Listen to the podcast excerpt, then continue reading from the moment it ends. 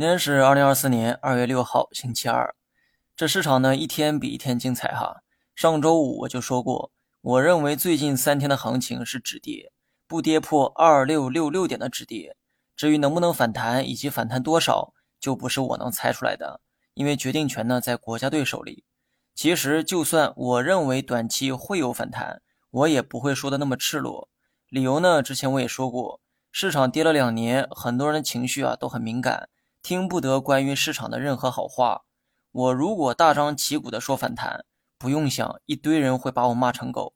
不过呢，说归说，回到投资层面，我仍保持着理性，该怎么做就怎么做。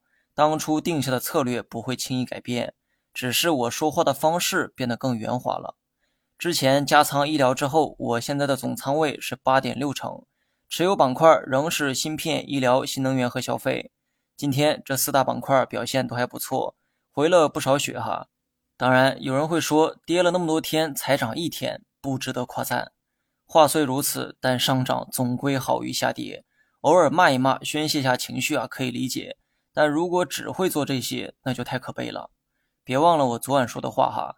现在很多自媒体博主靠讽刺大 A 博取流量，这些小丑得到了他们想得到的流量，但你们得到了什么呢？大盘暴涨，这些小丑一定会调侃。跌了七天才涨一天，等等等等。但我们假设一种场景哈，如果大盘连涨七天，你猜这些小丑又会说什么呢？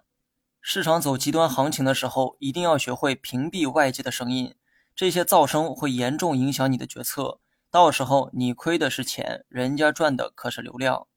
至于大盘呢，就不分析了哈，因为我上文说的内容对大家的投资啊更有帮助，操作上切记不要追涨杀跌就好。